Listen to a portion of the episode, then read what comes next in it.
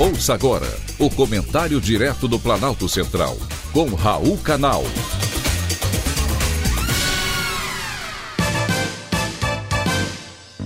Queridos ouvintes e atentos escutantes, assunto de hoje: Forças Armadas. As Forças Armadas estão entre as instituições mais respeitadas pelo povo brasileiro, só perdendo para o Corpo de Bombeiros e para o SAMU. Atacá-las é, portanto, um desrespeito ao nosso povo. Foi isso que fez o ministro Luiz Roberto Barroso do Supremo Tribunal Federal. No evento Brasil Summit Europe, organizado por alunos da Universidade Alemã Hertie School, o ministro disse ser preciso estar atento à politização das Forças Armadas e fez referência a um episódio, segundo ele, com intenção intimidatória. Ele se referiu ao desfile de tanques e blindados na esplanada dos ministérios em agosto de 2021. Depois, disse que as Forças Armadas estão sendo orientadas a atacar o processo eleitoral brasileiro na tentativa de desacreditá-lo.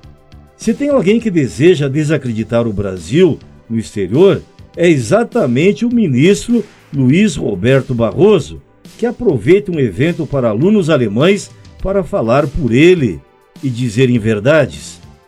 Imediatamente, o ministro da Defesa, general Paulo Sérgio Nogueira, repudiou qualquer ilação ou insinuação sem provas de que as Forças Armadas teriam recebido suposta orientação para efetuar ações contrárias aos princípios da democracia. Luiz Roberto Barroso foi chamado de irresponsável por ter feito afirmações sem apresentar qualquer tipo de prova. E isso é assunto muito sério. O Brasil não precisa desse tipo de descrédito. Se tem alguém que está desacreditando o Brasil lá fora e aqui dentro também, com certeza não é o presidente da República. São sim, em primeiro lugar, os ministros, a maioria deles, da Suprema Corte Federal. Fiquem atentos. Foi um privilégio ter conversado com você.